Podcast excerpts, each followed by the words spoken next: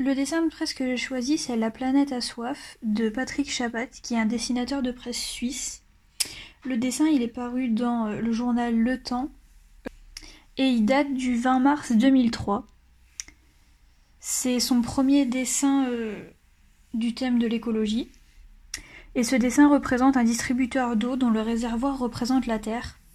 Ce réservoir est presque vide et euh, à côté, on a une poubelle qui déborde de gobelets vides au pied du distributeur, il y a une immense flaque d'eau.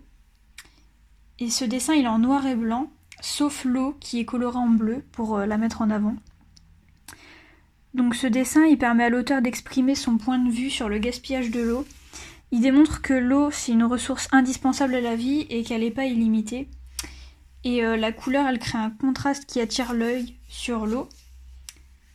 Et euh, ça nous permet de nous rendre compte que l'eau, petit à petit, elle se vide il rajoute une touche d'humour en représentant la Terre sous forme d'un réservoir pour euh, que ce soit une image plus simple à comprendre et à retenir.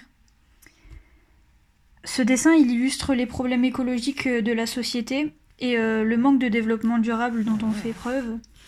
Et euh, comme j'ai dit tout à l'heure, le dessin il date de 2003 et on se rend compte que c'est des problèmes dont on parle encore plus aujourd'hui et qui n'ont toujours pas été réglés, donc c'est quelque chose qui reste contemporain.